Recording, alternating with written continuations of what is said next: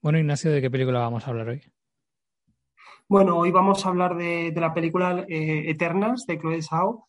Eh, en primer lugar, muchas gracias, Yago, una vez más por, invitarme aquí a Críticas sobre la Marcha. Y saludo, aprovecho para saludar a, Daniel y a Alberto. Me, alegro mucho estar aquí con vosotros hablando sobre la película.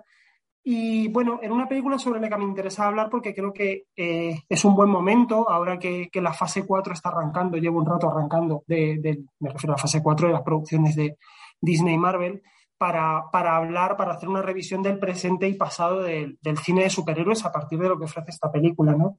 Eh, entonces, además se junta con otra, con otra circunstancia, es que acaba de salir, como habréis visto ya, el tráiler de Spider-Man 3, No Way Home, que ha dejado, bueno, ha dejado bastante tibios incluso a los, a los seguidores y redentos del, cine Marvel, eh, dado pues unos efectos visuales bastante pobretones y una apariencia un poco, un poco chunga en general, eh, chunga y chusca. Entonces, eh, yo creo que los, Eternos es un buen momento ¿no? Para hablar un poco sobre qué nos ofreció el, cine Marvel cuando comenzaba el, universo cinematográfico Marvel y qué nos está ofreciendo ahora. Y sobre todo para plantearse en qué momento se perdió el pie. Eh, a mí me da muchísima pena ver películas como, esta o como las dos previas de, Marvel, como pueden ser Viuda Negra y Shang-Chi, siendo mejores películas obviamente que, que Eternals, eh, porque, porque me es inevitable contrastarlas con ese primer cine de superhéroes del universo cinematográfico Marvel, en lo que de verdad parecía que el superhéroe eh, iba a renovar en términos narrativos, en términos estéticos, más allá de lo industrial, el, propio mainstream. Efectivamente lo renovó, hizo cosas, ¿no? Hizo cosas muy importantes y, basta volver a películas como, como, Iron Man para darse cuenta de cómo recogía muchas de las inquietudes de, la, América de la crisis, de la América post-11S, y cómo eh, a través de tres películas, no solamente la primera Iron Man, eh, sabía recoger, eh, digamos, la, mirada muy americana de tres grandes industriales del siglo XX estadounidense, ¿no? empezando por Howard Hughes, para volcarlos en forma, una, una, ficción que realmente cobraba vida y hacía vivir esos personajes a través, a través de las imágenes, a través de, los, de ecos estéticos muy claros, algo que Creo que se reforzar una película como, como eh, Capitán América, el primer Vengador, que a mí sigue siendo lo que más me gusta del universo cinematográfico Marvel, y que, eh, bueno, aparte de que, de que, eran películas donde podía sentir la personalidad del director, en este caso Joe Johnston, era una peli que, que funcionaba a modo de, síntesis, digamos, de todo lo que había sido el Capitán América desde sus orígenes hasta la etapa de Ed Brubaker, ¿no? Si hablamos ya de los, de los cómics. Y a la vez, eh, evidentemente, de enlazarlo con una determinada tradición cinematográfica, en este caso Spielbergiana, que es algo que ha seguido intentando hacer el universo cinematográfico Marvel, creo que con, eh, digamos, resultados un poco desiguales. Eh, entonces, es curioso porque piensas en esas primeras películas, en ese Marvel en el que Marvel cinematográfico en el que todo parecía posible, películas en las que de verdad notabas al director que estaba detrás de la cámara y ves estas últimas películas, sobre todo Eternals, pese a llevar una, firma como es la de Chloe Zhao, y te das cuenta que vuelven a caer, eh, o sea, que son películas hechas todas por el mismo patrón. ¿A qué me refiero? Eternals en principio parece una película muy distinta a las, a las inmediatamente previas, sobre todo por ese tono grave. Em, por, la, por, esa, por esa estética eh, que tira más bien por lo acromático, ¿no? En muchos momentos. Eh, por, los, por los temas existenciales que recurrentemente aparecen, pero en el fondo, si nos fijamos, por ejemplo, las escenas de acción están cortadas por el mismo patrón, con un montaje meramente funcional, no hay un sentido eh, del, mm, del, plano una vez entre la acción, empezamos a leer ya abundantemente en un sitio y en otro que desde hace, desde hace años, y claro, ahí está una de las respuestas, eh, Disney no deja que los cineastas se ocupen de las escenas de acción, son escenas que tienen un equipo ya para rodarlas, ¿no? Claro, por eso no se filtra ningún tipo de personalidad ahí. Y en fin, eh, y para mí, bueno, es, un ejemplo, y ya me gustaría escucharos después a vosotros eh, sobre esto de, un universo cinematográfico que empieza a hacer aguas, ¿no? Que de ser de lo más prometedor del, mainstream y de lo más prometedor del blockbuster, llegando a influir y llegando a permear otros géneros, llegando a conseguir que el superhéroe estuviera hasta, hasta en la sopa eh, y que los discursos sobre lo superheroico se filtraran en, en, el cine negro, se filtraran de pronto en las películas de aventuras, se filtraran incluso eh, de manera inesperada en el, en, el, fantástico, como puede ser con, con, esta, con la, Drácula protagonizada por Luke Evans, ¿no? Se me ocurre.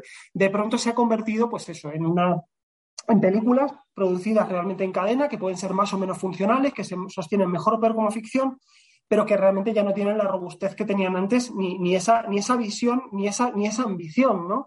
que, que comentaba previamente. Entonces, eh, en los mejores casos sí que nos encontramos películas como puede ser Vida Negra, que, son eficaces, hasta que llegan a un último tercio en el que vuelve a ser la traca final de siempre, con el montaje de siempre, con la realización de siempre, y que en cuanto se intenta hacer algo más ambicioso, eh, nos damos cuenta que ya no son películas competentes para hacerlo. ¿no? Y hablo de Vida Negra porque sí que creo que es una película que se filtra una mayor personalidad comparada con las, con las otras.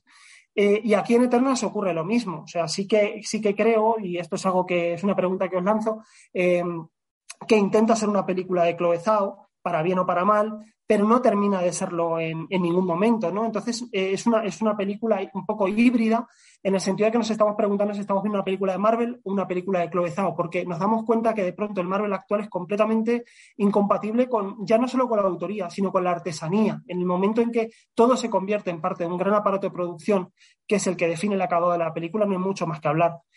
Entonces, bueno, eh, yo quería lanzaros sobre todo esas preguntas. ¿En qué momento se pierde el pie? Para vosotros, ¿qué, representa, qué representa Eternals ¿no? en estas derivas del universo cinematográfico Marvel? Eh, a mí me parece, ya os digo, una película muy problemática, pero prefiero, prefiero escucharos a, a vosotros antes, evidentemente, hablar, hablar sobre esto.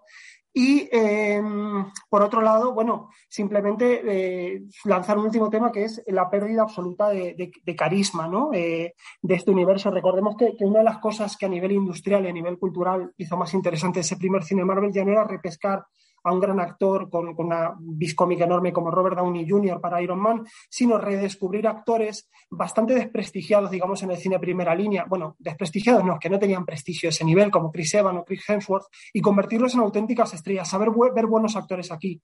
Yo veo estas caras de palo que desfilan en Eternals y es que te das cuenta, son rostros que no tienen lo que uno espera del carisma cinematográfico. Son realmente rostros puramente televisivos. Y no porque provengan del mundo de la tele, no me refiero a eso. Es que parecen salidos de, o sea, por, por, el, rango expresivo que manejan, por la propia fisonomía, que parecen salidos de, de, de, de, foto, de Photostock, ¿no? O sea, de cualquier página esta de Getty Images o cualquier página de, de imágenes de, de stock.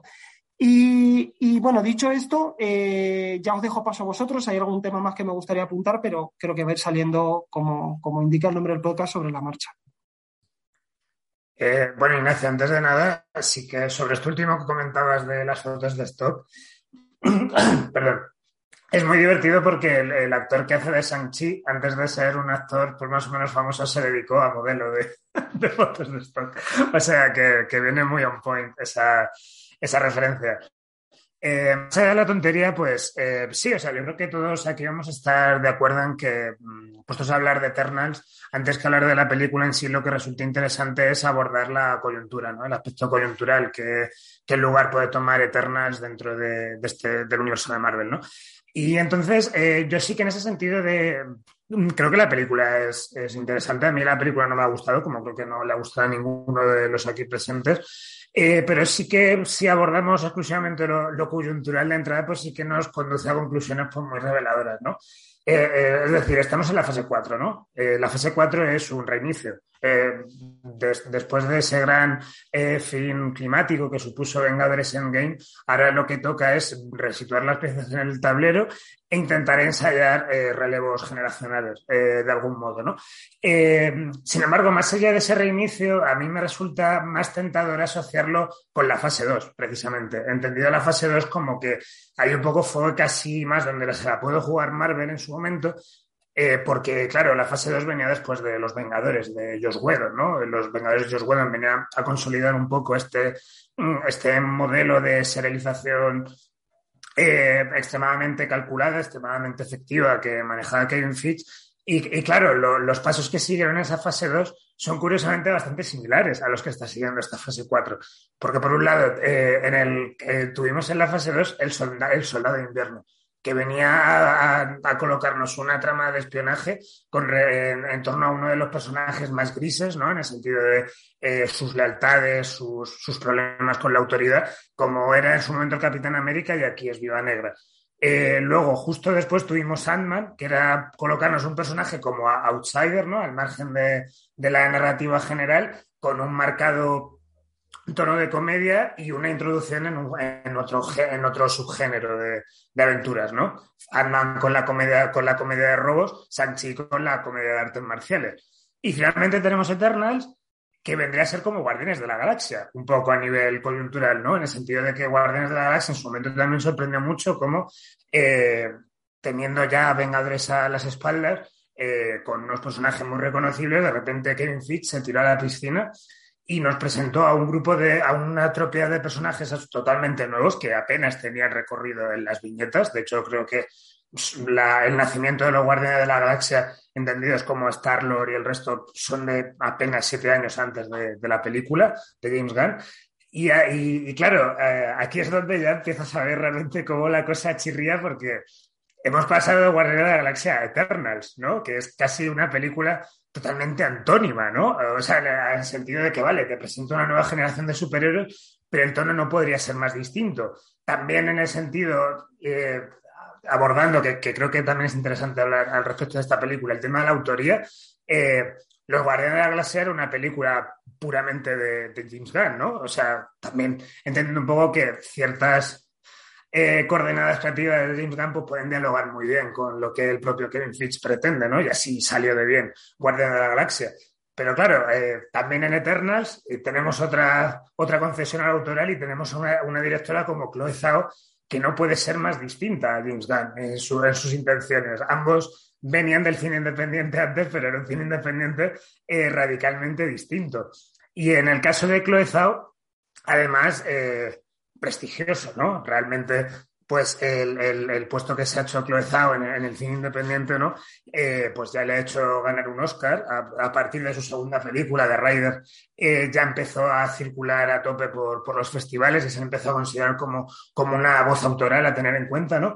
hasta, y hasta el punto de que casi, eh, pensando un poco mal, parece una operación mercantil también en ese sentido, ¿no? Como nos han querido vender la autoría de Chloe Zhao. Y en este sentido, yo viendo, yo viendo recuerdo cuando vi Nomadland, eh, hay un momento de Nomadland donde aparece eh, un cine donde están poniendo los Vengadores de, de Josh. Eh, también porque coincide a nivel temporal del momento en el que se está desarrollando la historia, ¿no? Pero no deja de ser llamativo, ¿no? Entonces, cuando, cuando se estrenó en Nomadland, ya sabíamos todos que Chloe Zhao estaba dirigiendo Eternals. Entonces, cosas así, pues a mí me daba que pensar un poco en, una operación mediática tan cuidadosamente diseñada, pues como Kevin Fitch y los suyos han diseñado durante tanto tiempo, fases, y ahora esta narrativa interconectada entre series y películas, ¿no? Como que todo al final nos lleva a lo mismo, ¿no? A, los Excel que hay que rellenar, a, los, a las casillas que hay que marcar, a los checks, ¿no? Eh, todo en, dentro de, claro, de, una plantilla Marvel, se puede llamar así sin ningún problema, que creo que ha tenido una probada eficacia durante, pues, durante la mayor parte del tiempo, más allá de, que hubiera películas así un poco más flojas, ¿no? Por ejemplo, los Thors o... Eh, sí, yo creo que son los, dos Thors, creo, ¿no? Porque realmente más allá de esas, de esas dos películas, eh, creo que hay un estándar de calidad. Podemos hablar de un, estándar de calidad eh, en todas, ¿no? A nivel de que ya tienen un modelo dado, puede gustarnos o no, pero está claro que funciona, ¿no? Y, funciona además de un modo tan, tan automático y calculado que, que durante tiempo, pues prácticamente el, el, beneplácito crítico con respecto a, Marvel ha sido universal. Eh, o sea, era, era casi un chiste, ¿no? Que cada nueva película de Marvel era la mejor película de Marvel. Y esto se debía, pues, pues a este estándar de calidad eh, del, del, que hablamos, ¿no?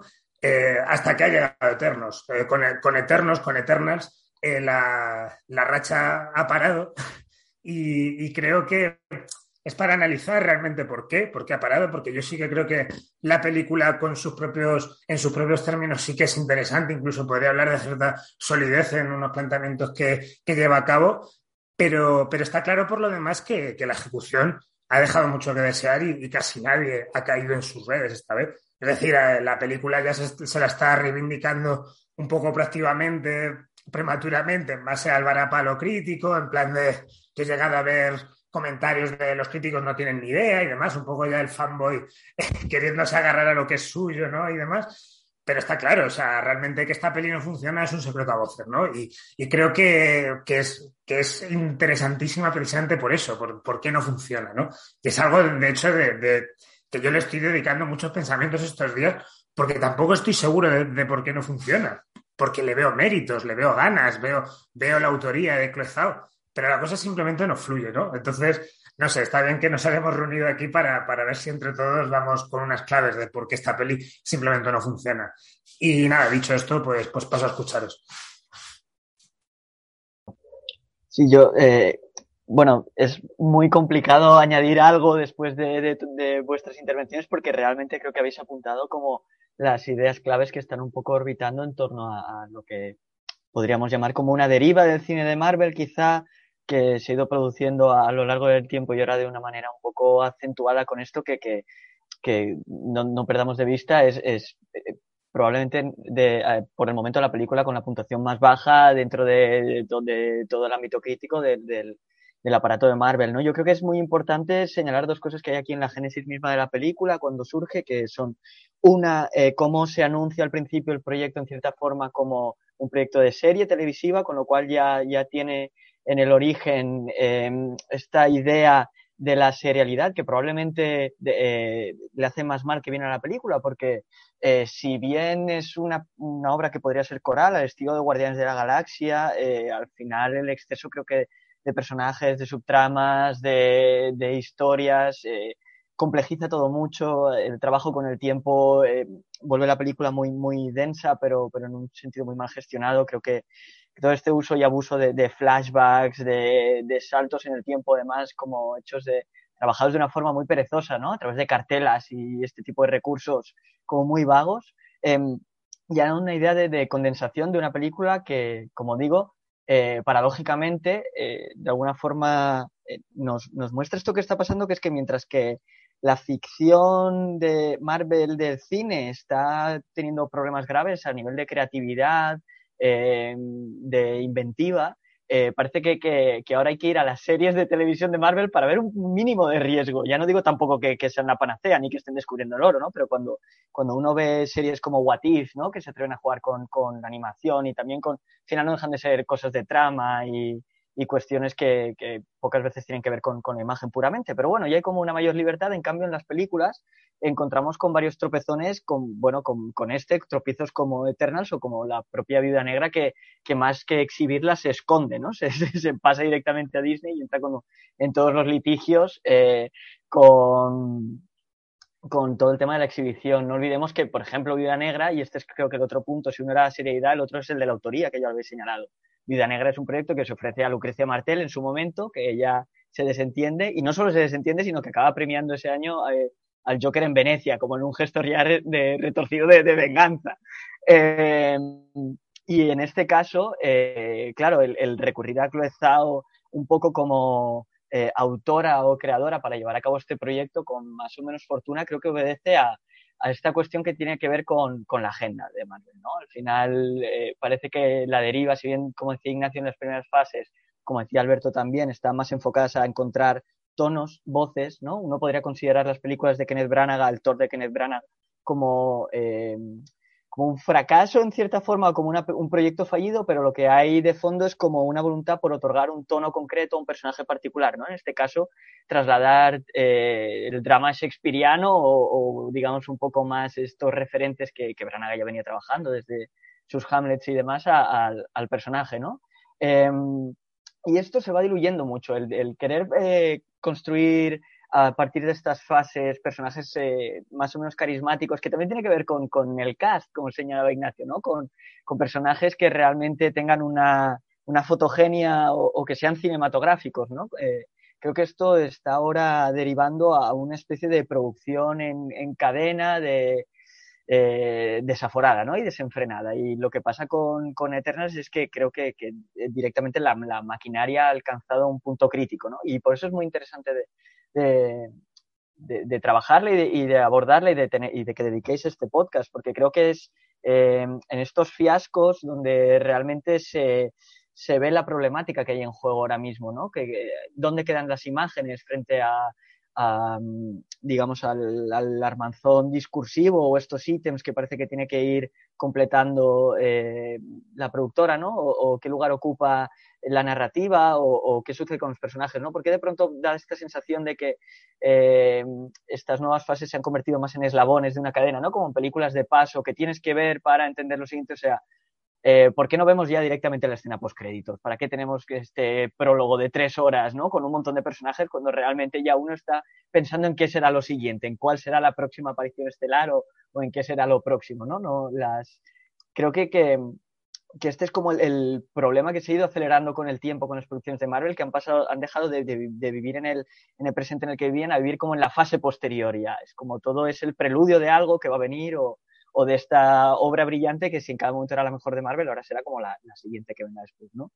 Y, claro, en, relación a esto, ¿cuál es la, posición que puede ocupar el, em, el director o el autor o el realizador? En este, claro, en este caso, ¿por qué, ¿por qué contar con alguien como Cloezano, como Cloezado, perdón? Pues parece que al final la función es más administrativa, técnica, de poner una especie de sello de calidad que vaya a garantizar eh, una presunta profundidad o un, presunto valor añadido a, algo que, al final se está manifestando claramente como un producto, ¿no? Como un producto que, además eh, cada vez es más explícito, es discursivamente más evidente y, al mismo tiempo más problemático, ¿no? O sea, creo que ahora eh, Eterna se está volviendo incluso eh, más famosa por todo lo que tiene que ver con extra cinematográfico, con toda la cuestión de representación, que, en sí misma es, problemática, ¿no? Leía el otro día cómo se sigue recurriendo a ciertos clichés eh, como el del personaje eh, cómico,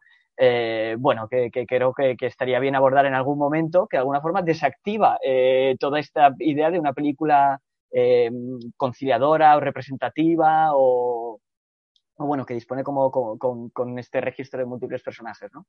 Eh, bueno, a mí lo que me gustaría preguntar es, sí, eh, la pregunta que lanzaría es dónde están quedando las imágenes para Marvel también, no solamente a nivel de, montaje, de secuencias de acción que, están hechas por unidades eh, que trabajan, bueno, de esta manera fordista, ¿no? En cadena, haciéndolas todas casi, casi idénticas, y dónde queda luego el espacio para para, para, que los autores tengan su discurso, ¿no? James Gunn hizo algo muy bueno y muy malo a la vez, que fue eh, este modelo de comedia socarrona implementada, ¿no? Al, cine superheroico, de, de, alguna forma desdramatizando algunos momentos. Ahora con Chloe uno tiene la sensación de que su sello se reduce a, estampas de atardeceres y grandes planos generales, ¿no? Y esto es, es un poco, es, es, duro porque al final la figura del, del no solo del realizador, sino de, de todo lo que tiene que ver con puesta en escena eh, acaba siendo clichés y lugares comunes y, cosas que, realmente, bueno, se, vuelven muy problemáticas. Yo, bueno, creo que es, que es muy importante esta película y que, eh, que todas estas críticas negativas que ha tenido sirven precisamente para, ver este, este conflicto en el que estamos que, y dónde quedan las, imágenes, ¿no? Eh, bueno, me parece muy interesante. Prefiero, si van surgiendo los temas, ir comentándolos así un poco como como se dice hacer sobre la marcha, como ha dicho Ignacio, así que ahora cedo ya la, palabra a Yago. Bueno, creo que el, hecho de que eh, se haya prestado a hacer esta película y no le haya supuesto excesivos problemas de autoría, creo que nos, nos podría hacernos plantearnos cuánto hay de, de, autora y cuánto hay de persona que lo quiere que lo quiere petar o cuánto ha estado dispuesto a sacrificar con tal de estar metida de lleno en, en, la industria y, y, cuánto de diferente es realmente Nomadland de, esta película a la hora de la verdad, ¿no? Yo en ese sentido eh, diría que a lo mejor eh, eh, Eternas me resulta casi una película más, más honesta, porque al final, al reducirle toda, toda esa parte un poco más patina de, gravedad, pues se queda en, lo que, en lo que muchos momentos acaba siendo eh, su cine, ¿no? Que es un poco pues la, estampa que, impacta pero que no, no lleva nada, ¿no? Em, creo que habéis comentado muchas cosas, pero yo me veo la necesidad de, de sacar eh, aquello en lo que creo que más, que más puedo aportar, además de manera excepcional en mi caso, puesto que no tengo demasiado conocimiento en el medio, que es eh, hacer una, una, lectura comparada entre lo que fueron los cómics y lo que es eh, la película. Los tengo muy recientes porque, bueno, me los he leído precisamente para, para ver esta película y, creo que, bueno, que la comparación puede hacer que, que la sensación sea todavía más, más grotesca, ¿no? Mm, yo me considero lo opuesto a la persona que, venera el original como si fuese un texto sagrado y que la única manera de adaptar pasa por, por, por ser 100% fiel. De hecho, suelo, suelo defender que se hagan cambios. Creo que soy la única persona en la Tierra que, bueno, junto con Ignacio, que defendió el Death Note de Adam Wingard. Eh, y, o sea, a ese, a ese nivel estamos de, de, de, fomentar la transgresión y, por qué no hacer un poco el, el, el, loco, incluso aunque sea una estupidez, ¿no? Pero, pero bueno, mientras pueda aportar algo, pues, pues bienvenido sea. Entonces, en este caso no es, no es porque me haya sentido ni mucho menos ofendido porque no haya sido representado adecuadamente. Yo a lo que voy no es, no es tanto a, a si se hacen o no se hacen cambios, sino para qué se hacen esos cambios y qué se consigue con ello, ¿no?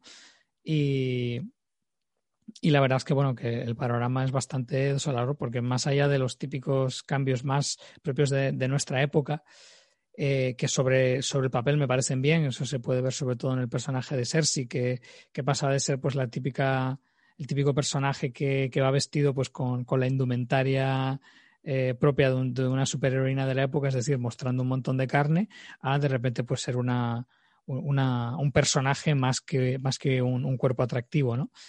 Pero, ¿cuál es el problema? Que sucede algo muy parecido a lo que ocurrió con, con la Harley Quinn de, de, Escuadrón Suicida y luego la Harley Quinn de, de Aves de Presa. Es que conviertes un personaje eh, poderoso, controvertido, que no sabes por dónde te va a salir y que, y que es bastante festivo y que se regodea en, en, en ese poder que tiene de, sentirse eh, atractiva y capaz de, de, manejar a los hombres, lo conviertes en un personaje lánguido que no, que no dice nada y que, y que simplemente pues es, es, lo que tiene que decir, pero parece ser que hoy en día ser lo que uno tiene que ser significa no decir nada, ¿no?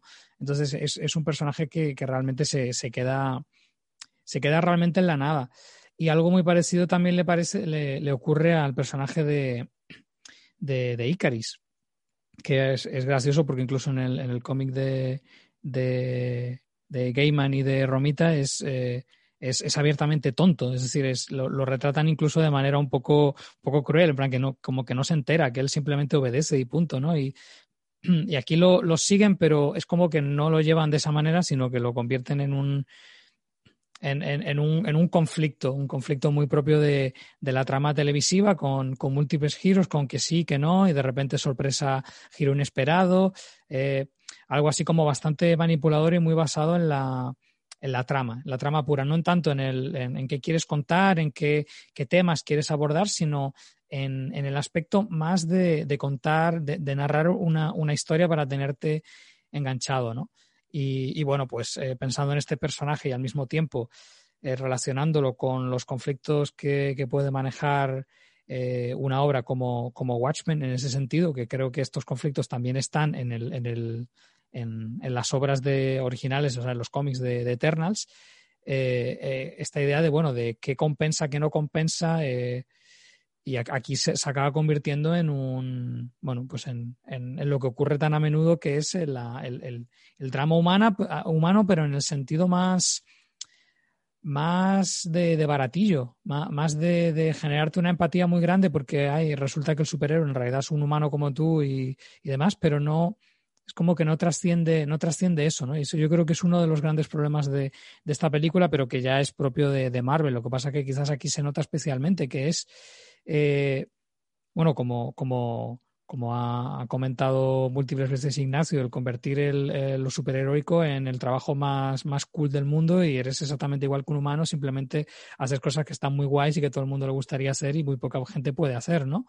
Y esto al final es un poco lo que, lo que acaba ocurriendo, es decir, eh, hasta qué punto están mimetizados en la sociedad eh, los, los, eternos que, que, no son no son nada eh, o sea, no, no aportan nada. Se, esfuerzan abiertamente por, por, por, parecer humanos hasta el punto de que, de que acaban, digamos, comportándose como ellos y, y demás, ¿no? Me, me, parece bastante grotesco esta broma de que, uy, vaya, resulta que los eternos también, también pueden estar enganchados al móvil, ¿no? Este, este humor de, de la empatía, muy de, de, de sentirte, sentirte reconocido eh, de manera muy facilona en, tu día a día en la película, eso es muy, muy propio de, de Marvel, me parece que es, que es muy, muy problemático.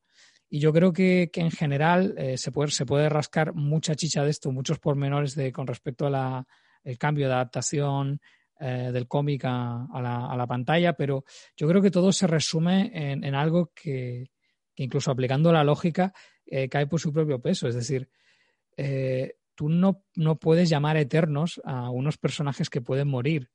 Entonces creo que es un cambio eh, inmenso con respecto al cómic, que era la clave del cómic, es eh, no es que tengan vida eterna, es que no pueden morir. Es decir, da igual cuánta fuerza mecánica apliques sobre sus cuerpos, no pueden morir, literalmente no pueden morir, no los puedes desintegrar.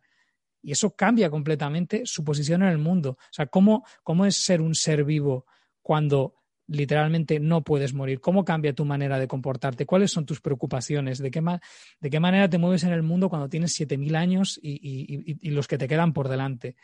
Todo eso se pierde y se pierde porque, porque de esa manera conectas más con ellos, ¿no? Desde esta manera pues tan superficial de, uy, ellos pueden morir, puedo sufrir por ellos, también muy del storytelling de, uy, cuidado que los matan a lo mejor. Y, y también un, un, cambio muy relacionado también con la muerte de los humanos es, es el hecho de que, de que hay como una reformulación. Esto no, no es que no esté en los cómics, pero, pero creo que, que colocan todo el peso en que el rol de los Eternos es proteger a los humanos.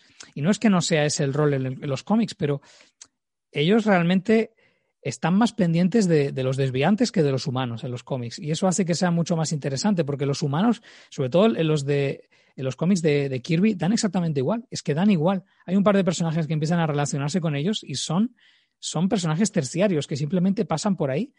Y, todo eso se, lo cargan en favor de algo que se supone que es más interesante, pero que a la postre es el, mecanismo de guion, el tenerte enganchado y el generar, toda una serie de, de, situaciones con las que es fácilmente sentirse eh, reconocido o, conectar fácilmente, pero que al final eh, no, no, lleva nada, ¿no?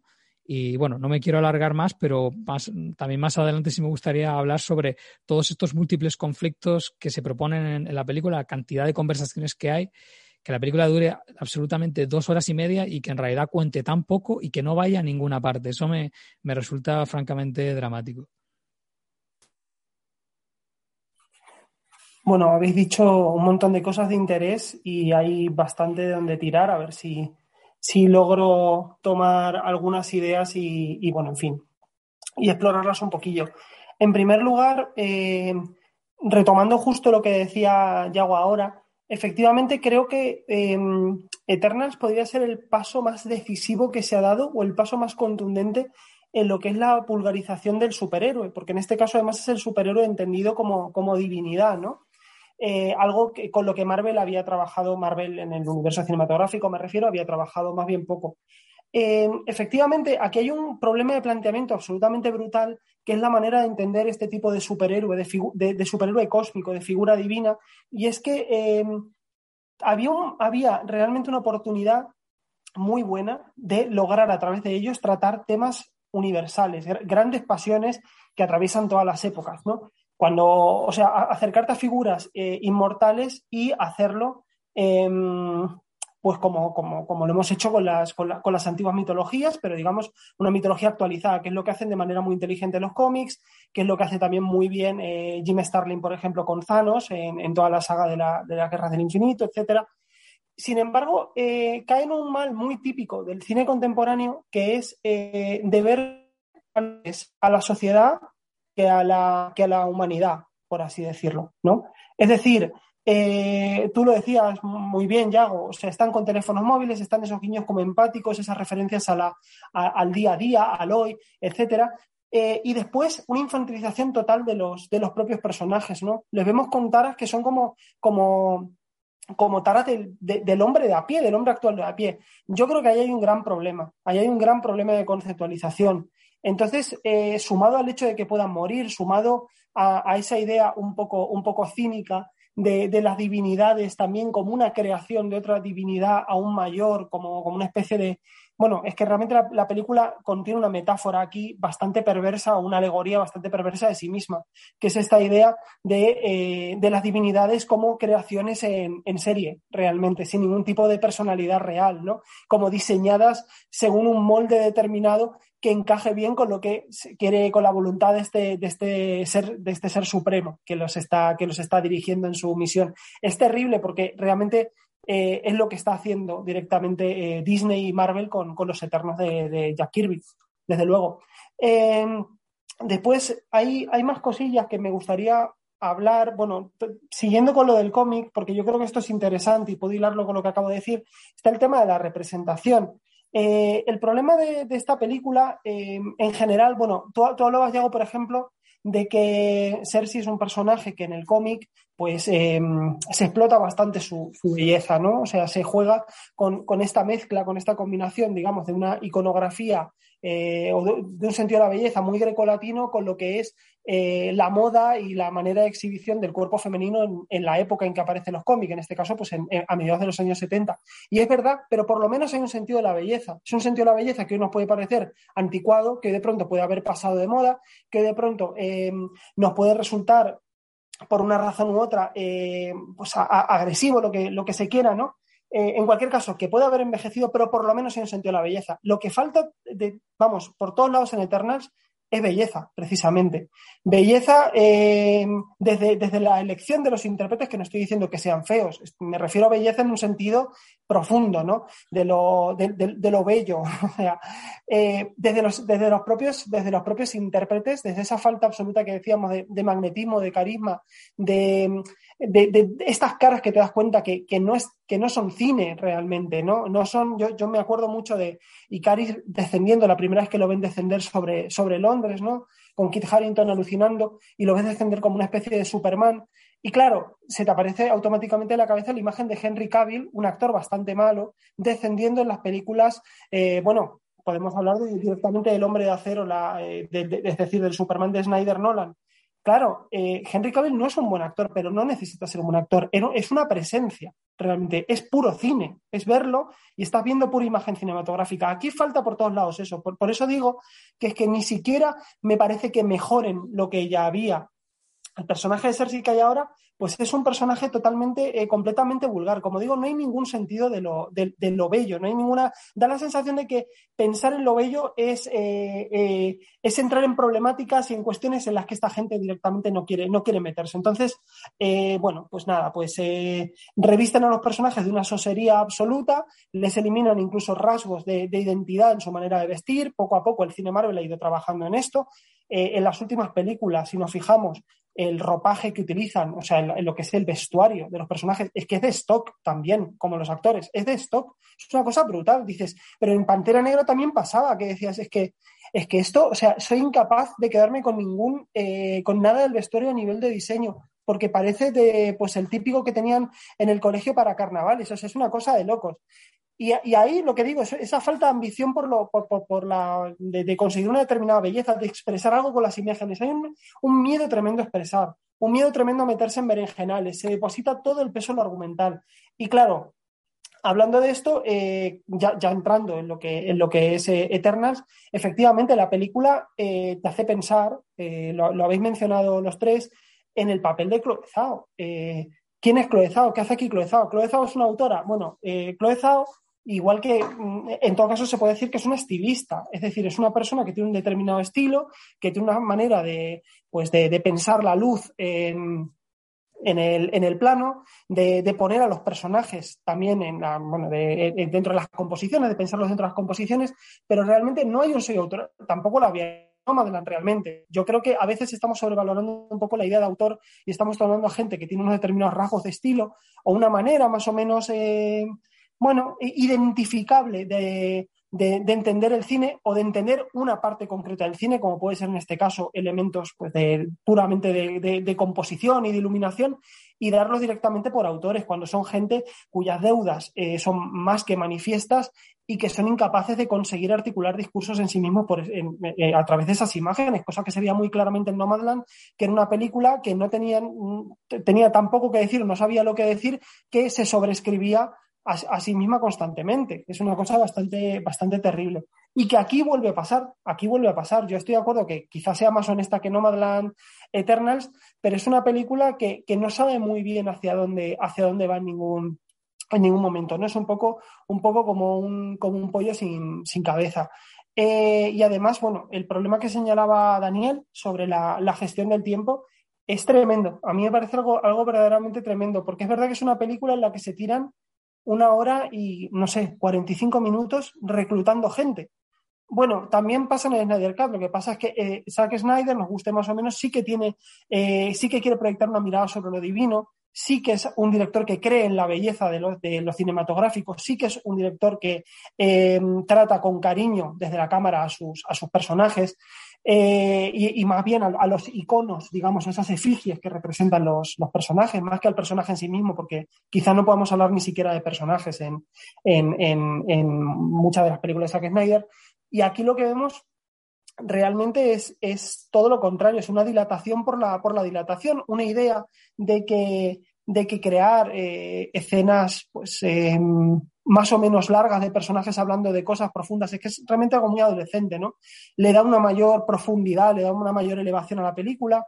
Colar de vez en cuando insertos de los personajes eh, a contraluz, mirando con cara de, pues eso, de teatro kabuki, o sea, completamente inexpresiva al vacío, ¿no? Eh, hay como una especie de intentos, hay un simulacro muy triste de, de, película, de película reflexiva y de película que se, que, se quiere ser grandilocuente sin conseguirlo en ningún momento. Es toda una impostura terrible. Y esto me lleva a pensar también en lo que se está convirtiendo eh, este, este cine, el cine de Marvel en, la, en, esta, en esta fase 4, ¿no? Porque efectivamente algo que había conseguido bien, más allá de lo discutible, en las fases previas, era, eh, mm, digamos, incrustar las distintas películas dentro de una especie de gran simulacro narrativo que era el de las gemas del infinito, Thanos, etcétera, ¿no? Que tenía mucho, mucho más de simulacro que de narración, pero podía funcionar. Ahora mismo da la sensación de que es algo que no termina de arrancar en ningún momento. o sea, Eternal me parece una metáfora perfecta de lo que está pasando con el, con el universo cinematográfico Marvel. Y nada, incidir simplemente en la idea que comentaba Daniel de que efectivamente yo creo que es más interesante lo que se está haciendo en, Disney Plus a nivel de series que lo que se está haciendo en el cine, porque yo sé lo que esperar de ese lenguaje serial, ¿no? Que, mm, normalmente es mucho menos, eh, mucho menos creativo, eh, podemos decir, está muy amoldado a unos esquemas, a un formato eh, muy determinados, son, son desfiles de, planos medios y primeros planos, son conversaciones, muchas veces son eh, eh, capítulos enteros que son conversaciones una tras otra, grabadas también en, en, plano contra plano, bastante inexpresivas, pero en las que hay un margen de experimentación aunque sea con lo argumental, aunque sea con el tema de la, de la, tipología heroica, mucho mayor de lo que se está permitiendo este, este, cine, este cine de Marvel. Y me remito a eh, productos que creo bastante estimulantes, por lo menos a nivel conceptual, como, como WandaVision y como, y como Loki, además de, además de What If, que sí que se permite algunos momentos, aunque sean en momentos concretos, en capítulos concretos, de, de, trabajar sobre la belleza de las imágenes, que yo es algo que creo que tenía de, de forma abundante el cine, el cine Marvel y que todavía afloraba de alguna manera en una película como Thor Ragnarok, pero que poco a poco ha ido quedando en destellos, ¿no? También estaba, es verdad, en Viuda Negra, por no ser injusto del todo, donde yo creo que Kate Shortland sí demuestra una personalidad mucho mayor que Chloe Zhao aquí, y además contando con... Eh, con Gabriel Beristain eh, como director de fotografía, que hacía un trabajo verdaderamente expresivo y espléndido en ese, a ese nivel, ¿no? Sobre todo con el tema de, del, juego puro y duro con la, con iluminación, que lograba decir cosas a través de esto. Eh, yo creo que Eternals es realmente un, fracaso, o sea, un fracaso total de, esta idea de seguir tratando de colarnos autores a través de un, eh, bueno, de colarnos autores en un mainstream que no admite que lo que hace, lo que hace es triturar a los autores. Antes mencionabais eh, a Lucrecia Martel. Lucrecia Martel se bajó por las condiciones que le estaban dando. Le decían que ella no iba a rodar, por ejemplo, las escenas de acción y demás. Dijo, no, yo aquí eh, no pinto absolutamente nada. Bueno, es que eso, eso es realmente significativo. Y ojo, no podemos ser ingenuos porque es algo, o sea, este, este mainstream como trituradora de autores o que contratan a los autores para que cobren el cheque, firmen y se vayan, lo hemos visto en, en saga como, bueno, eh, en fin, la propia saga Crepúsculo que ha contado con un director prestigioso como, como Bill Condon que, que estaba ahí pues para, para firmar el cheque y punto esta idea del, del, autor simplemente como el que deja la rúbrica, la rúbrica de prestigio en un producto eh, precocinado es, no, no, tiene nada de nuevo, pero el universo cinematográfico Marvel sí que estaba dejando margen a algo más que poco a poco hemos ido viendo cómo se extinguía. Bueno, pues tristemente me va a tocar aquí ahora hacer de abogado del diablo del discurso autoral de Chloe porque yo creo que sí que lo tiene, otra cosa es que interese o que estimule o no, pero vaya, ya de un poco de lanzarme un poco a explicar esto, sí que yo parto un poco de, la base de que muchas veces nos enrocamos mucho en la idea del discurso autoral y en que a mí me, y que me falta por ver el debut de Chloe Zhao, Songs My Father Told Me. Eh, pero en base a lo que he visto de ella y en base a Eternals, eh, sí que yo creo que hay una continuidad eh, autoral y sí que creo que, es algo que se, que se infiltra en las imágenes, incluso en, en, en el propio, en el propio guion, en la propia narrativa.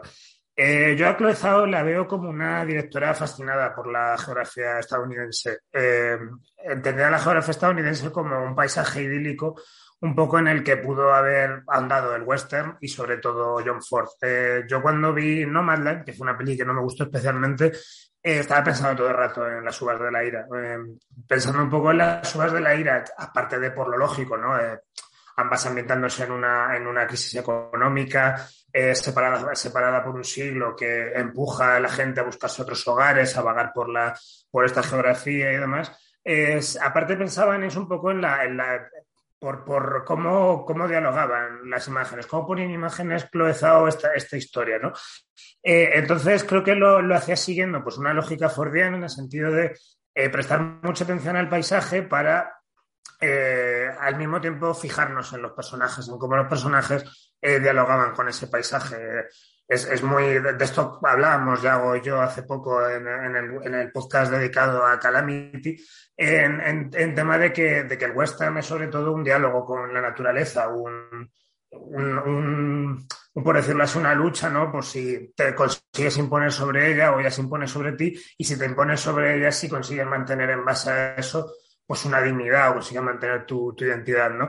Eh, entonces, en ese sentido, creo que, que, Zhao sí que eso lo tiene muy aprendido, ¿no? Eh, y creo que en su mirada se nota esa fascinación, ¿no? Además, en su caso, siendo, siendo una, una directora de, de origen chino, eh, como que casi incluso eh, yo creo que es más impactante por, por, eso, ¿no? Porque no dejan de ser además los ojos de una forastera, ¿no? Y, y, también eso se vincula mucho con una idea esencial del western, ¿no? Como un paisaje al que todos se pueden lanzar a todo, cualquier pionero, sea cual, sea cual su origen, se puede lanzar a, conquistarlo o, a convivir con él, ¿no?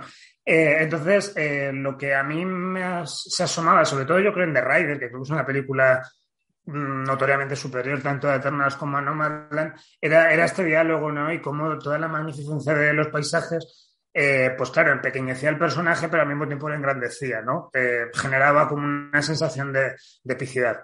Eh, entonces, claro, así es como llegamos a Eternals, ¿no? Que, que, en, que Eternals creo que hay un, un giro muy interesante sobre, sobre el papel, pero que la peli no consigue ejecutarlo bien, que es el tema de que ahora los personajes son más grandes que el paisaje, porque ahora estamos hablando de divinidades, divinidades que miran ese, ese paisaje, esa geografía, eh, que además aquí, aunque no hablemos específicamente de Estados Unidos, también se percibe, ¿no? La, los típicos, las típicas llanuras, ¿no? Los típicos atardeceres y tal, es inevitable pensar en western, ¿no? Además, esa, esa fotografía que es, que es muy expresiva, pero que al mismo tiempo redondea un poco en esto, ¿no? En, como en un aire eh, polvoriento, de, de, de, una constante luz que incide ligeramente y tal, como que todo empuja también a esa, a una sensación muy similar a, a los, a los, a las películas previas, que no deja de ser un rollo postalita, ¿no? Y, estoy muy de acuerdo con lo que comentáis de que, de que Chloe Zhao sobre todo es una directora de postalitas y, Eternal es una película que lo demuestra a, cada segundo.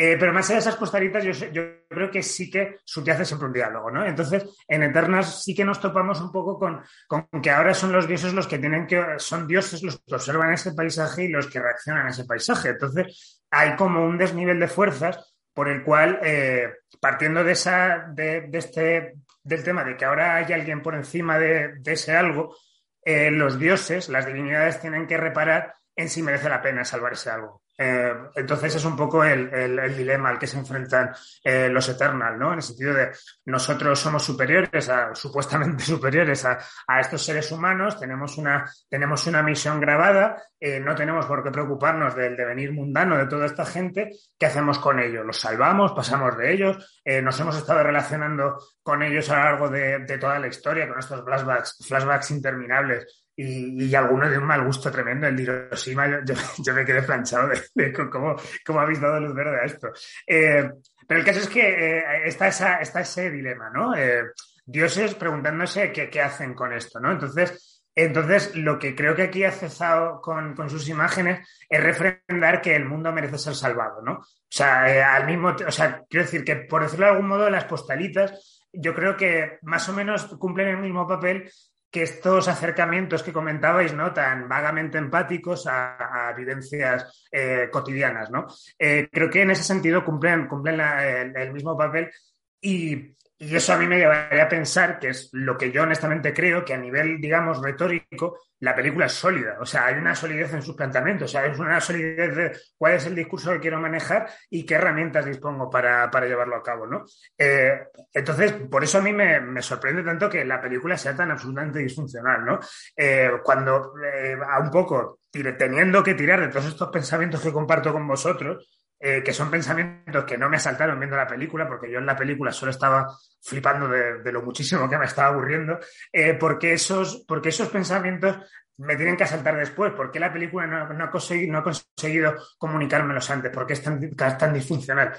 Y yo creo que un poco la clave pues la habéis estado apuntando vosotros, que es que el, el universo cinematográfico de Marvel, en tanto concepción, no puede respaldar discursos de este estilo no puede, no puede respaldar la divinidad, no puede...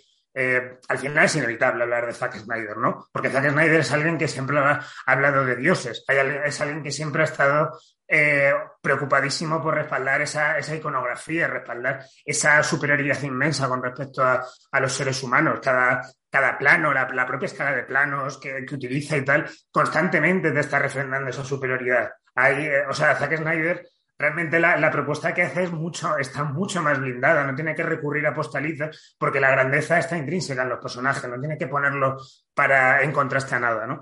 Entonces creo que al final, eh, creo que ese es el problema de, Eternals. Más allá de que creo que es una película que está bastante mal escrita, que, tiene demasiados personajes, que, que el ritmo es absolutamente calamitoso, que las escenas de acción son muy malas, el CGI el CGI es, realmente malo, este tema de los desviantes que son, que son bichos que parecen del 2003, que, bueno, no sé, he estado viendo, he estado viendo Resident Evil hace un rato y los perros zombies están muchísimo mejor hechos que los desviantes estos. o sea, eh, es como que, que, no, es una peli muy mal hecha, es, es, una peli que creo que parte de un concepto trabajado, pensado y tal. Yo me imagino en ese sentido como, además Kevin Feige es alguien que siempre está pensando tanto en el texto, por eso yo me imagino a Kevin Feige pues a lo mejor mirando el guion, pensando que tiene a Chloe de su, de su parte y decir, pues claro, va a salir una película bien, nos va a salir otra película bien, vamos a tener 100% en Rotten Tomatoes, todos los fans contentos, ¿no? Pero simplemente es que el eh, Marvel conceptualmente, y, aquí estoy hablando exclusivamente de la, de la, del cine, porque aparte de porque yo los cómics no, no, los conozco, sí que creo que el universo cinematográfico de Marvel se ha fundamentado en eso, en un, en un superhéroe, digamos, democratizado, un superhéroe con el que te vas de cañas, que al final, pues lo comentaba, y no que simplemente tiene un trabajo un poquito más molón que el tuyo, pero ya está. Eh, entonces creo que, eh, como al final Marvel partiendo de este discurso, tiene que seguir siendo una película de Marvel y te sigue, te sigue teniendo que poner eh, los chistecitos, te sigue teniendo que poner las escenas de interiores, los diálogos, las, referencias pop. Hay un momento incluso que, que, mencionan a Superman y a Batman, en plan como, como todo para hacerlo lo más mundano posible, ¿no? Eh, para que, para, claro, para eh, refrendar esa cercanía, ¿no? Y creo que hay. Y creo que hay un par de elementos que sí que consiguen, que son atinados en ese sentido, ¿no? el tema de, la representación eh, a mí en general, más o menos es algo que me convence, como que lo veo, digamos, consistente a nivel de discurso, ¿no? El tema de, se supone que tenemos que hacer una representación de la humanidad, pues representemos las distintas variedades, ¿no? Eh, al, mismo tiempo que en esa línea, pues por pensar un poco también, eh, si estamos representando a la humanidad, lo suyo es que también representemos un elemento tan loco que nunca se nos había ocurrido hasta ahora como es el sexo, ¿no? Y por eso te plantan ahí una escena de sexo. Como que hay una serie de cosas que creo que sí que lo respaldan. Está el personaje este de la niña que se llama Sprite, creo que también me parece muy interesante a nivel de esta eterna que le aburre serlo porque está condenada a seguir siendo joven mientras, mientras la gente a su alrededor se hace mayor, no puede estar con su, de la persona de quien está enamorada y tal. Sí que yo creo que hay apuntes, hay apuntes discursivos y tal que dan cuenta de que la película sí que está muy bien pensada, pero no está en el universo cinematográfico apropiado para que eso fluya. Sí, sí, yo, eh, por seguir un poco al, al hilo de, lo que comentaba Alberto y también, bueno, eh, la intervención antes de Iago, la cuestión esta del empequeñecimiento de, del superheroico, ¿no? Creo que Zano inaugura un nuevo género de superhéroes que es el del técnico funcionario administrativo. O sea, son eh, personajes dentro de una maquinaria burocrática inmensa regida por un ser con poderes cósmicos y una paciencia también igual de infinita, donde eh, tiene una especie de proyecto que, que no se efectúa y toda la resolución se limita a, bueno, pues, pues ya veremos dentro de otros milenios cuando vuelva aquí ya, ya os juzgaré por lo que habéis hecho, ¿no? Entonces, como al final esta especie de intrascendencia de, de todo lo que sucede, creo que también acaba eh, autosaboteando la misma película y esta humanización al final se convierte en una banalización. O sea, Alberto me ha chafado la imagen que era la postal de Hiroshima. O sea, creo que esta imagen es probablemente la más bochornosa que de, toda la filmografía de, Marvel y, y, hay, una competición apretada.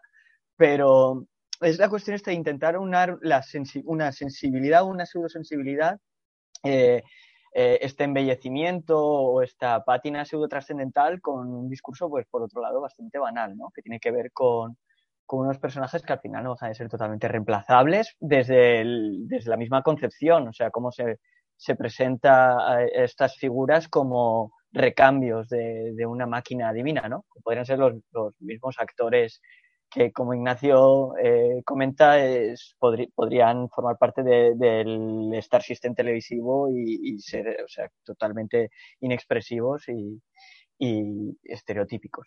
Eh, pero bueno, o sea, es que realmente, claro, eh, ¿cuál es el, el, encaje que tiene Eternals en todo esto? Eh, que, que, que, sí, es inevitable que uno se pregunte qué va a venir después o qué va a venir antes o, o si es que habrá algo.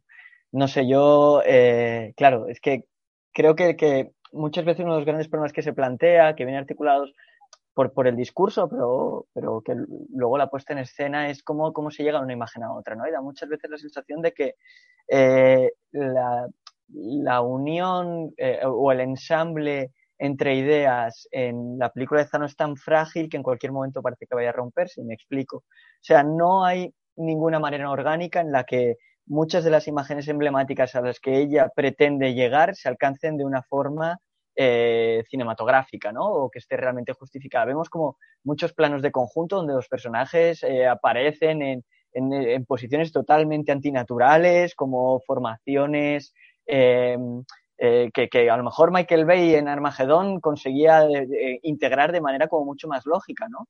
Que tiene que ver con, con, la puesta en escena de los personajes. Y creo que es que esa problemática a la hora de, de, situarlos todos en el mismo plano es lo mismo que está todo el tiempo presente en la película, ¿no? Que es el problema para integrar eh, muchas ocurrencias que, que ni siquiera eh, que, que, muchas veces son muy ideas muy peregrinas o, o, que no tienen realmente un pozo, ¿no? Es como da la sensación de que todo es muy evidente, pero al mismo tiempo todo tiene esta sensación de, ser gratuito. Y que los discursos son eh, tan superficiales que se quedan en eso, en, lo anecdótico, ¿no? esta pseudo lectura que podríamos hacer de todo el gran conflicto como, una metáfora del cambio climático, eh, bueno, me parece como algo que, que, está, o sea, que de alguna forma sobrevuela tanto las lecturas más, más superficiales que, que no me, es que no merece ni siquiera tampoco eh, una mayor profundización, ¿no? Entonces, eh, bueno, al final es, es esta sensación, es, esta tensión que hay entre la supuesta trascendencia o, este peso de, la historia con H mayúscula, ¿no? Que atraviesan estos personajes eh, con la banalización constante que hay de todos los acontecimientos que, pasan. O sea, es gente que está calentando sillas hasta que de pronto pues remerge un conflicto que, que podría solucionarse con ellos o no. Eh, no sé, eh, Yago, eh, por volver un poco a, a la idea también que, que, tú lanzabas al principio de, de, de, no de deconstrucción, sino de destrucción de, de los personajes, ¿no? ¿Para, ¿Para qué?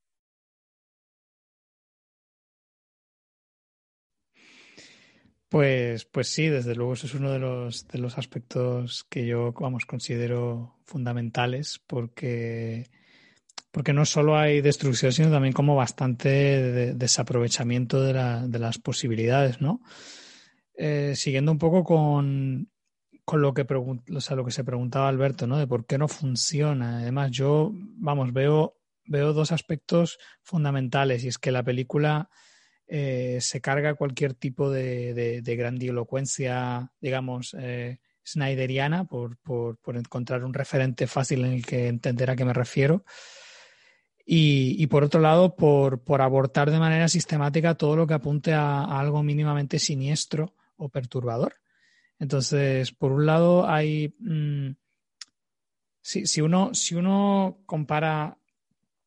Mmm, bueno, lo, que, lo que comentaba Alberto, ¿no? Los, los, personajes son más grandes que el escenario, ¿no? Eso es uno de los aspectos que a mí más me fascinan de, de, de los Eternos de, Kirby es, eh, es, maravillosa la manera en la que, en la que dibuja a los, a los dioses, a los celestiales.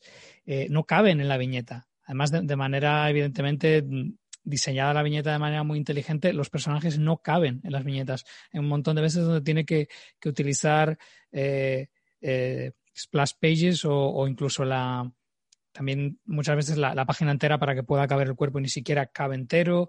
Eh, eh, hay como un juego muy a lo, a, lo, a lo, grandilocuente que también se combina con, con el uso este de, de, las culturas ancestrales y la manera en la que, en la que se reformula, digamos, la cultura ancestral realmente eh, está, está condicionada porque estos personajes llevan mucho tiempo aquí, entonces eso que, pensaran que eran dioses en realidad eran los, los eternos, ¿no?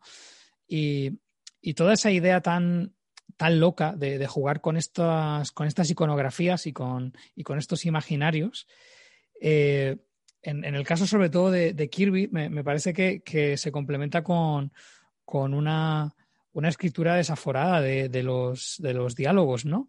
Es, los personajes están, están como casi declamando, tienen un, un lenguaje abigarrado, pero al mismo tiempo este, es, están como constantemente como gritando, ¿no? Es como, es como si fuese como si un, los personajes de un, de un shonen de anime estuviesen recitando a Shakespeare. O sea, es una, una cosa muy, muy, muy loca, muy intensa. Y, y, y, es como todo como muy, muy guapo, por decirlo de manera muy, muy, muy estúpida y muy simple. Realmente es todo muy, muy potente.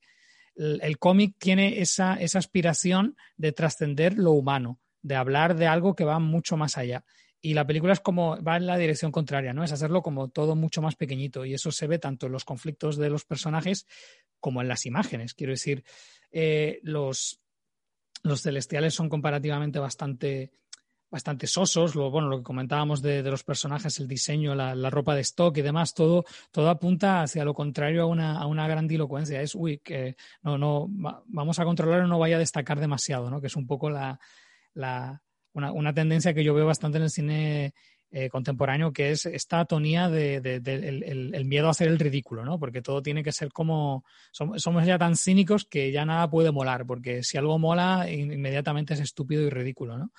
Entonces, eh, como consecuencia, pues eh, imágenes, imágenes de stock que las consumimos porque consumimos 12.000 imágenes cada día y necesitamos pues digerirlas rápido porque son demasiadas, ¿no? Entonces, al final no dejan, no dejan ningún, ningún peso. Y con respecto a, a lo siniestro, eh, hay toda una serie de situaciones que se cargan cualquier tipo de, de, elemento siniestro. Por, por un lado, construir a los, a los desviantes de manera un poquillo más interesante, ¿no? Poder poder retratarlos como, como posibles víctimas también, ¿no? Esto aquí se muestra, pero se muestra a medias, ¿no? En, en, en, los, en los, cómics podemos, podemos ver a, a su, todo su mundo, cómo funciona, cómo tienen su propia jerarquía, cómo también tienen sentimientos, incluso una, una relación entre un desviante y una, y, y, una, y una eterna, ¿no? Eh, de, de, repente te, te, hace cuestionarte quiénes son los buenos y quiénes son los malos, ¿no? Eh, me parece que hay un, hay un error eh, absolutamente garrafal en la película, insisto, no porque sea distinto a los cómics, sino porque creo que no funciona para nada, y es eh, el hecho de que, de que los celestiales explican su plan. O sea, explican qué es lo que quieren hacer y además te lo ponen punto por punto. La, gracia de los cómics es que ni siquiera los eternos saben qué quieren los, los celestiales. Y eso, hace, eso lo convierte en totalmente perturbador porque ni siquiera los superhéroes están a salvo, o sea, ni siquiera los, los que realmente están por encima de, de, de, lo humano saben qué va a ser de ellos, ¿no? Hay como un elemento, hay como un ente superior que es como, bueno, pues te voy a juzgar o, o bueno, a lo mejor no, a lo mejor hoy te dejo vivir y no sabes y tampoco tampoco hay como emocionalidad en lo que hacen, simplemente tienen como un plan al que no accedes de la misma manera que apenas, apenas accedes a ellos, apenas eres capaz de verlos en su totalidad, es algo que se te escapa. Tú cuando lees los cómics, los celestiales son algo que se te escapa y, y eso me parece que en la película está totalmente desaprovechado. Eh, más allá de que, bueno, pues eso, que el, diseño es bastante más soso.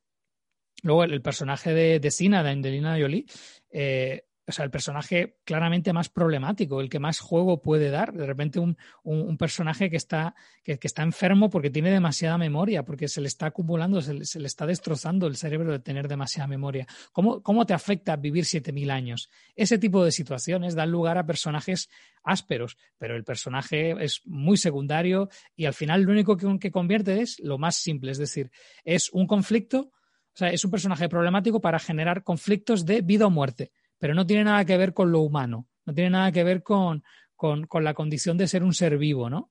Y, eso me conecta directamente con la propia, el propio retrato que dan de los, de los celestiales, que eh, no, de, de, los, de los eternos, que, que realmente tal y como están construidos por esta idea de, de haber, haber sido como creados desde fuera, implantados para llevar a cabo una misión, es que la narrativa tiene más que ver con, con la inteligencia artificial que es consciente de su propia existencia que con los seres, eh, que los, con los seres divinos realmente. Entonces, eh, me, parece que, también pierde un montón de gracia en estos personajes cuando los acabas convirtiendo más en robots que, que eso, en, en, seres de otro mundo, ¿no? Y yo creo que por, por todos estos motivos, la, un proyecto que podría haber sido interesante, pues eh, vamos, naufraga brutalmente porque no hay, no hay, no hay, posibilidad, pero tampoco veo que haya demasiadas, demasiadas, o sea, no hay posibilidad de desarrollar algo en un, en un ecosistema como el de Disney, pero también me da la sensación de que las decisiones que toman ya sobre el papel tampoco son demasiado buenas, ¿no? Es decir, todas estas ideas en realidad ya estaban en el papel y creo que apuntan a ir en la dirección contraria a crear un, pepino de película, que al final es lo que queremos cuando vemos el cine de superhéroes, ¿no? Y no, y no, no, no lo, aquí, aquí desde luego no, no lo encontramos, ¿no?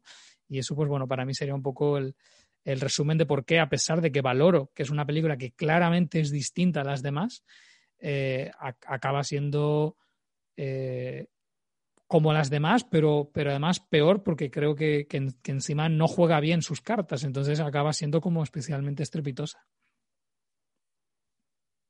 Bueno, eh, creo que todo esto, todo esto que comentas tú, Yago, se puede resumir volviendo un poco a una, a una, idea que había expresado previamente como, como una especie de, de pavor a la belleza, ¿no? Eh, o sea, de miedo a salir de un molde aséptico tanto en los cinematográficos, es decir, en cuanto al lenguaje, la gramática del cine, eh, mejor dicho, como en todo lo que tiene que ver con la imagen, incluyendo los, los propios actores. Entonces, yo sí que veo una, una tensión, una, una, tensión bastante eh, problemática e interesante a la hora de analizar esta película, que es entre el miedo por parte de Disney y Marvel a hacer películas memorables, que antes realmente sí que parecía que era el esfuerzo, que había un esfuerzo persistente en invocar un cierto sense of wonder, eso se ha perdido. De pronto hay un miedo a ser memorable, pero por otro lado hay una pulsión de grandilocuencia por parte de Chloe Zhao, más o menos lograda. Eh, Y aquí habría que apuntar algo que creo que se extienda más a, otra parte del universo cinematográfico Marvel, que es cómo, cómo falla generalmente en lo, en lo, cósmico, ¿no? Antes hablaba, em, eh, hablaba eh, Daniel de cómo, eh, digamos, Guardianes de la Galaxia había podido hacer bastante daño. Efectivamente, Guardianes de la Galaxia es la primera vez que se proyecta directamente hacia, hacia el espacio, hacia, hacia mm, figuras incluso, incluso eh, lindantes con la, con la divinidad, como puede ser el padre de Star-Lord de Guardianes de la Galaxia 2, ¿no? Eh, cómo se proyecta todo este universo cinematográfico hacia ese, esos confines que había explorado eh, Kirby, que había explorado Jim Starlin, ¿no? que es mi, guionista preferido, probablemente aquí no soy muy original, en lo, en lo cósmico de, de Marvel, y cómo, cómo lo, lo, vuelven a pasar por este filtro de comedia macarrilla cool, digamos, pierde toda posibilidad de convertirse, de convertirse en algo más. Creo que pese a que Guardianes de la Galaxia, las dos Guardianes de la Galaxia son películas bastante meritorias, en ese sentido condenan al universo Marvel a, un futuro fracaso en todo lo que tiene que ver con lo, con lo cósmico, ¿no? Y de, y de, mm, y de aquellos barros, pues estos, estos lodos. O sea que creo que Eternals en el fondo, antes lo apuntaba Alberto, es justo lo contrario que Guardianes de la Galaxia, pero en el fondo creo que es heredera o consecuencia de cosas que se hicieron en ese momento. Em, por otro lado, claro, hay que valorar que realmente, y esto lo captaba muy bien el primer universo cinematográfico Marvel, eh, eh, hay, algo que tú puedes hacer, vamos, que, es lo que se ha hecho normalmente y es em, tomar a los héroes, entender a los héroes como parte de eh, antiguas mitologías, o sea, quiero decir, mejor dicho, trasladar los antiguos mitos, los viejos mitos, la, forma antigua de comprender el mito, ya sea en la cultura grecolatina o en culturas eh, más lejanas, y traerlos a la cultura popular actual, que esto en algún momento lo intenta, lo intenta hacer, de hecho, de hecho, Eternals, por ejemplo, con el personaje de origen, de origen indio, ¿no? Que de pronto de ser una especie de, bueno, de ser una deidad directamente, ahora es un eh, bailarín y, y superestrella y cantante en musicales de, de Bollywood. Eh, lo que pasa que creo creo que, que, se falla totalmente en ese, en ese tránsito, ¿no? Porque realmente en ningún momento logran instituir esos, esos arquetipos. O sea, los personajes no responden ni a, ni a ningún arquetipo, ni a ningún eh, canon de belleza del pasado. No hay una ligación con ese, ni con el cómic ni realmente con nada. No son personajes puramente que parecen emerger como diseñados por y para la sociedad contemporánea. Yo creo que ahí hay un, que ahí hay una, un, error, digamos, de conceptualización muy fuerte que impide que, que vayan a más, ¿no? Eh, entonces, claro, esa idea de los viejos mitos y sus encarnaciones pasadas por el filtro de lo pop muere completamente. Y en el cómic, a, diferencia de lo que ocurre en los cómics, donde eh, nos encontramos con todas las variaciones y subversiones posibles. Me remito de nuevo también a Capitán América, el primer Vengador, que es una película que es capaz de transitar los distintos estadios mitológicos de, un héroe a través de su historia en el, propio cómic, ¿no? Eh, y por otro lado, bueno, un par de cosas que más que quería apuntar. Eh, eh, le, concedo a Alberto, pese a no estar de acuerdo en, su defensa de Chloe que la película, a ver, ideas interesantes hay. Lo que pasa es que no deja de ser otra película de ideas, de apuntes, de cosas lanzadas al aire, que quedan ahí. O sea, sí, se dicen, pero o sea, no, se llegan ni siquiera a articular, son enunciados. Hay enunciados, enunciados con cierto, con cierto interés. Eh, esto, esto que comentaba anteriormente Yago del personaje, del personaje de Angelina que es un personaje que aspiraba a ser fascinante, eh, pero todo queda como en un mero enunciado, ¿no? Que es algo también muy típico del, del cine contemporáneo. Que, y no solamente, ojo, y no solamente el mainstream, que es la idea de no te, no te preocupes, nosotros enunciamos que ya está el crítico para ocuparse de hacernos el discurso. O sea, es que eso es, es brutal, pero es algo muy presente en el cine contemporáneo. Y bueno, me remito a una película reciente que no tiene nada que ver con esta, como Titanic, que, que, vamos, o sea, quiero decir, más allá de que nos guste más o nos guste menos, es una película que lo que hace es eh, lanzar, dejar ideas, trazar por aquí, trazar por allá y no mucho más. ¿no? Y yo creo que, que Eternals juega mucho a eso y además de manera muy consciente, porque yo creo que, que en Titanic, bueno, es realmente que, que la directora le flipaba esto, le flipaba aquello, lo va plasmando y le sale como le sale, más allá, como digo, de que nos guste más o menos la película. En Eternal sí creo que hay un cálculo, a diferencia de, en Titanic, que yo creo que es un esfuerzo más sincero. Pese a, no parecer una buena película, creo que es un esfuerzo más sincero. Eh, y por otro lado, sobre el tema de representación, lo último que quería decir es que en esto eh, Disney juega, y bueno, Disney y Marvel concretamente, yo no, metería todo Disney en el mismo saco porque no, lo gestionan los mismos señores de, de corbata, unas cosas y otras, eh, juega ahí algo bastante, bastante chungo, bastante peligroso. Em, creo que el ejemplo perfecto lo encontramos en Black Panther. ¿Cómo haces una película sobre, sobre un superhéroe negro eh, además alardeando de que tienes todo un aparato de producción eh, de negros trabajando, de, afroamericanos normalmente trabajando en la propia, en la propia eh, película. casi todo el mundo del reparto es, es negro. La, música de la gente que se utiliza, la, música que se utiliza es de artistas negros y demás. Y en realidad pese a eso logras hacer una película que, es profundamente conservadora, donde el personaje verdaderamente revolucionario, eh, que además tiene un póster de Public Enemy en la habitación, como si fuera un personaje de, Spike Lee, creo que la referencia además es clara, es el villano y el ricachón limosnero es el héroe. Bueno, Marvel está jugando eso constantemente. En esta película, antes Daniel lo apuntaba, hay un personaje, volvemos al indio, que es de nuevo el, personaje secundario que da como, el contrapunto cómico de la película. Después hay una chica que es sordomuda, eh, que claro, dice, pero ¿quién crea una diosa sordomuda? O sea, ¿qué clase de divinidad crea una diosa sordomuda? Lo digo, o sea, de verdad, con, todo, con todo mi respeto, no quiero, no quiero ofender, no quiero ofender absolutamente a nadie, pero claro, la idea, ¿de dónde surge? ¿Cómo surge esto? ¿Por, qué se hace esto? Entonces, aquí se pueden hacer dos cosas para mí.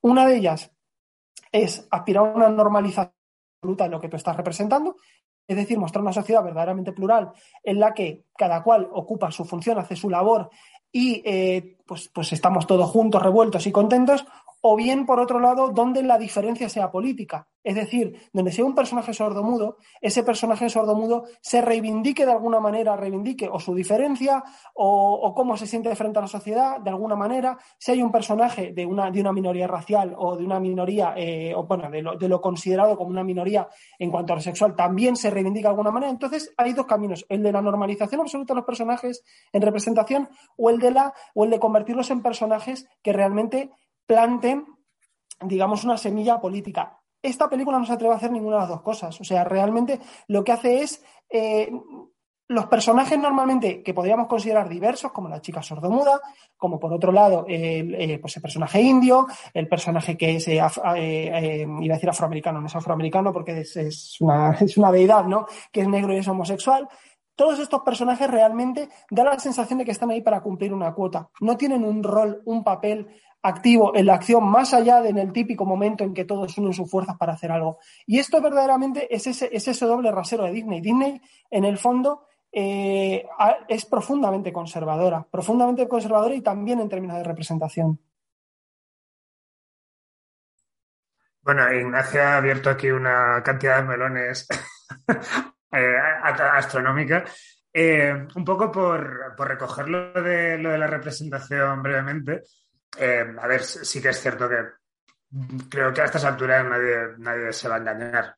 Bueno, Twitter, a lo mejor, que, porque para todo hay gente, ¿no? Pero, que decir, eh, este, este tema de la representación, pues evidentemente es una serie de medallitas que se está poniendo Disney que apunta exclusivamente a un tema de eh, diversificar targets y en, base a eso, pues darle lo que se entiende que eso puede, que eso puede satisfacer, ¿no?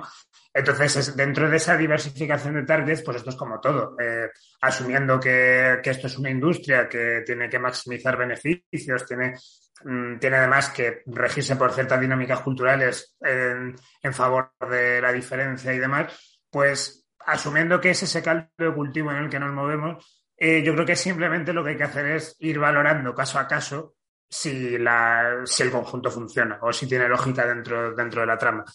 En el caso de Eternals, eh, pues a un nivel conceptual, pues más o menos. Sí que es cierto que hay, que hay unas cosas así un poco más endebles, ¿no? Lo, que apuntáis tanto, tanto Ignacio como Daniel en torno al, sidekick de, del uh, Kumail Nanjiani, creo que es el actor, eh, evidentemente muy problemático. Eh, al final sí que sí que yo creo que es habitual encontrar esa ambivalencia, ¿no? Como yo creo que tampoco hay una, una voluntad honesta por por hacer algo, por hacer política, por decirlo así, porque al final la política real te la van a hacer cosas extracinematográficas, como pues los países homófobos que vayan a prohibir Eternals, eh, pues entonces la, película solo se tiene que centrar un poquito en, mostrar cosas, ¿no? ¿no? En esperar que la política la hagan otro por ellos, porque dentro de las películas en sí mismas, pues como al final como producto tirado con tiralíneas, pues se va a encontrar con ambivalencia de todo tipo. El caso de Black Panther es, mi favorito en ese sentido. que a mí es una película que me gusta bastante, pero que salta a la vista, evidentemente. ¿Quién, es el, ¿Quién, es el, malo en, Black Panther? Es que es algo absolutamente sintomático de, cómo funciona Marvel a, este nivel, ¿no? Eh, pero vamos, más allá del tema de la representación, eh, sí que me interesa mucho una idea que apuntaba Ignacio sobre el, ideal de la belleza, ¿no?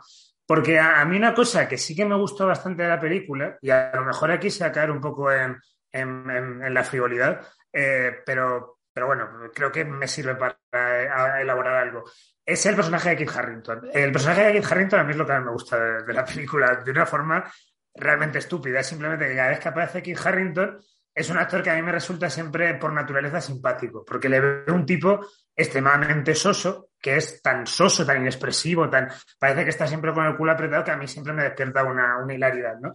Eh, también porque le he, hecho, le he hecho cierto seguimiento dentro de sus intervenciones cómicas y tal, y el tipo sabe manejar esa, esa vis, esa vis extraña que, tiene de tipo inexpresivo, sabe volcarla en, un, discurso humorístico propio, ¿no? Y yo creo que, es, que aquí esto se, percibe, ¿no? Y es interesante porque, claro, Kit Harrington yo creo que funciona mejor que todos esos paisajes de la América idílica o del mundo idílico, de lo que sea, a la hora de, de generar en los Eternals una, una voluntad de salvemos esto, porque realmente aquí Harrington sí que yo me imagino como eterno y digo, pues yo a este sí que le querría salvar, porque, porque me cae muy bien y, es un tipo muy, muy majete y demás. Entonces, eh, esto además lleva una, a una dupla muy, muy, muy, muy jugosa, eh, hablando ya, ya que estamos hablando de siempre de autoría, con respecto a la autoría que a veces eh, tejen los actores. sobre esto creo además que, que Diego Salvador y Sam tiene un artículo ¿no? sobre, lo, sobre en, el Santo Diario sobre la autoría de los actores. Entonces, claro, es que hay, hay que recordar una cosa que es el hecho de que Eternals eh, nos vuelve a juntar a los Stark. Eh, o sea, tenemos por un lado a John Nieve, que es Kit Harrington, y por otro a, Richard Madden, que es, que es Rob Stark. Y ambos ejercen como unos roles bastante similares a los de, a los de Juego de Tronos, en el sentido de que, de que Kit Harrington es como, como la persona más digamos, más precario, no, parte de un sitio de, grandeza y tal, pero sí que está llamando a cierta grandeza, lo que se insinúa en, en, el final de la película, con este rollo de que se supone que va a ser el caballero negro y demás, mientras que, que Rob Starr, mientras que Richard Madden y Caris sí que es el gran elegido para, la gloria, el gran, el gran noble, el gran aristócrata, ¿no? En este caso, pues, un, Superman, eh, claro, ¿no? A nivel de que incluso Chloe ha admitido que para ciertos movimientos de se inspiró en, Zack Snyder. Eh, entonces, sí que me hace, me hace gracia ese, ese tema, ¿no? Por, por cómo parece, pasa también en Juego de Tronos, cómo eh, la ficción contemporánea siempre se va a decantar por un personaje tipo Keith Harrington para erguirse victorioso por encima de lo que podría representar Rob Stark, que Stark o, Barra y Caris, ¿no? Que es como digamos una, una, masculinidad clásica muy enfocada en el deber, muy enfocada en, en, una herencia de la que no puede, de la que no puede eh, desembarazarse, ¿no? Esto parece que tanto Eternals como, como Juego de Tronos eh, se apartan de ello, lo, rechazan, ¿no? Pero prefieren prefieren plantear el camino en base al, camino que lidera eh, Kit Harrington. Y bueno, no sé, esto igual es una chorrada, pero se me ha ocurrido según lo comentaba Ignacio y, lo comparto con vosotros. Sí, yo únicamente porque es, cierto que, ahora de pronto Ignacio ha abierto muchos melones, muchos de golpe. Eh, y me gustaría hacer simplemente una precisión sobre eh, la idea de la dispersión en los discursos contemporáneos como tendencia generalizada. Creo que sería importante plantearnos cuando em, un discurso eh, fuga, cuando es disperso, cuando se enuncian cuestiones porque hay muchas ideas sobrevolando, digamos, el, el contenido de manera que, aquello se, expande como una red y cuando realmente no hay nada que decir y cuando esas frases eh, no llegan a ningún lado. Quiero, quiero decir, todo esto no es por hacer ahora una especie de análisis comparado Titan Eternals, porque no viene al cuento, pero creo que el gran problema de, de Zano, eh, de Zao, perdón, de Chloe Zhao y de Eternals, eh, no es que sea una película más o menos reaccionaria, sino que es una película que no toma posición. Y creo que esto es algo que también convertía a Nomadland en parte en una película problemática, que no era tanto la cuestión de, esta eh, romantización de la pobreza o de la precariedad o, como se quisiera ver, sino tanto la, la distancia que toma la, la, en este caso la directora, en relación a los contenidos que trata. Y esto es lo que hace que, que muchos de, las, de, los, de estos enunciados que deberían de ser eh, como semillas que se lanzan y que después la crítica recoge y que germinan, eh, muchas veces eh, o no llevan a ningún sitio o ellos mismos se, se, se, se autoconcluyen de una forma bastante ridícula. O sea, el, final patético que tiene este personaje de, Viante, que en teoría es como el, un, el principal villano, bueno, hasta que se producen estos giros, eh, es un final bastante, bueno, no, digo, no diré ridículo, pero sí que me parece como, eh, sin a, bueno, como muy azaroso, muy, muy sin venir a cuentos. Es como de pronto este personaje se acaba y su discurso se acaba con él y no hay ningún tipo de, problematización, eh, sobre estos seres sintientes, como Diego había comentado, que, que, sí que se daba en los cómics, ¿no? que sí que tenían como un mayor trabajo de, de profundidad.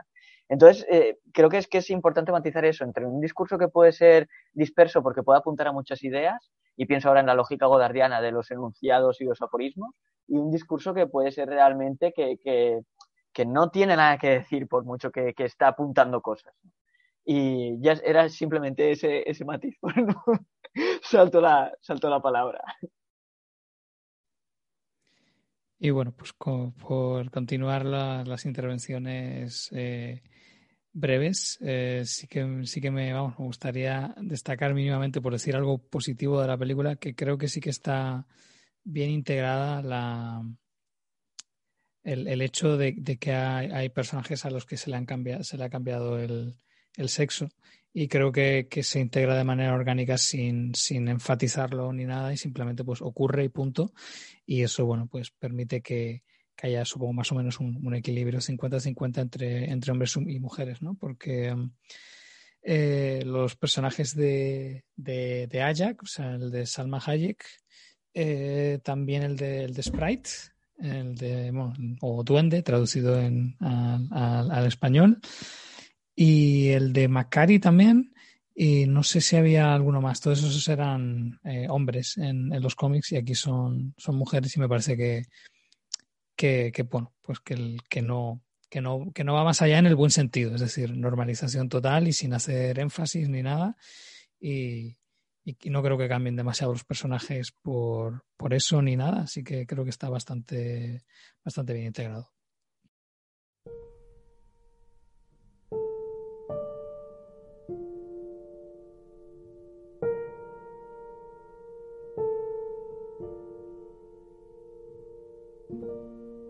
Long afloat on shipless oceans.